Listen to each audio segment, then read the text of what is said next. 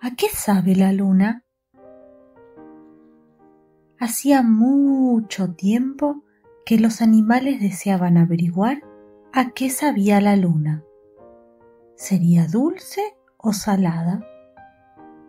Tan solo querían probar un pedacito.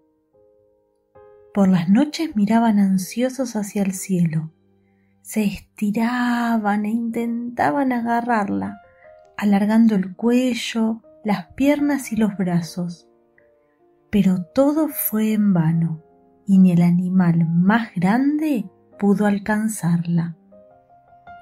Un buen día, la pequeña tortuga decidió subir a la montaña más alta para poder tocar la luna.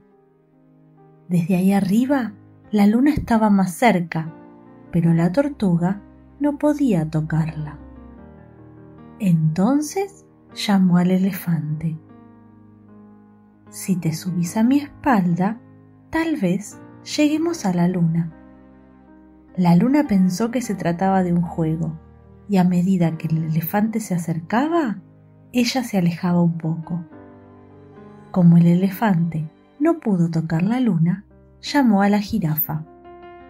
Si te subís a mi espalda, a lo mejor la alcanzamos. Pero al ver a la jirafa, la luna se distanció un poco más. La jirafa estiró y estiró y estiró el cuello todo lo que pudo, pero no sirvió de nada. Y llamó a la cebra. Si te subís a mi espalda, es probable que nos acerquemos más a ella. La luna empezaba a divertirse con aquel juego y se alejó otro poquito la cebra se esforzó mucho, mucho, mucho, pero tampoco pudo tocar la luna. Y llamó al león.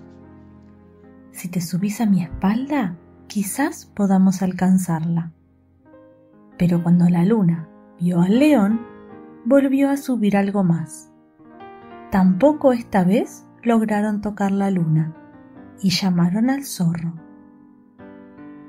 Vas a ver ¿Cómo lo conseguimos si te subís a mi espalda? dijo el león. Al avistar al zorro, la luna se alejó de nuevo. Ahora solo faltaba un poquitito de nada para tocar la luna, pero ésta se desvanecía más y más. Y el zorro llamó al mono. Seguro que esta vez lo logramos. Vamos, subite a mi espalda. La luna vio al mono y retrocedió. El mono ya podía oler la luna. Pero de tocarla, ni hablar. Y llamó al ratón. Subite a mi espalda y vamos a tocar la luna. La luna vio al ratón y pensó, seguro que este animal tan chiquito no va a poder agarrarme y como empezaba a aburrirse con aquel juego, la luna se quedó justo en donde estaba.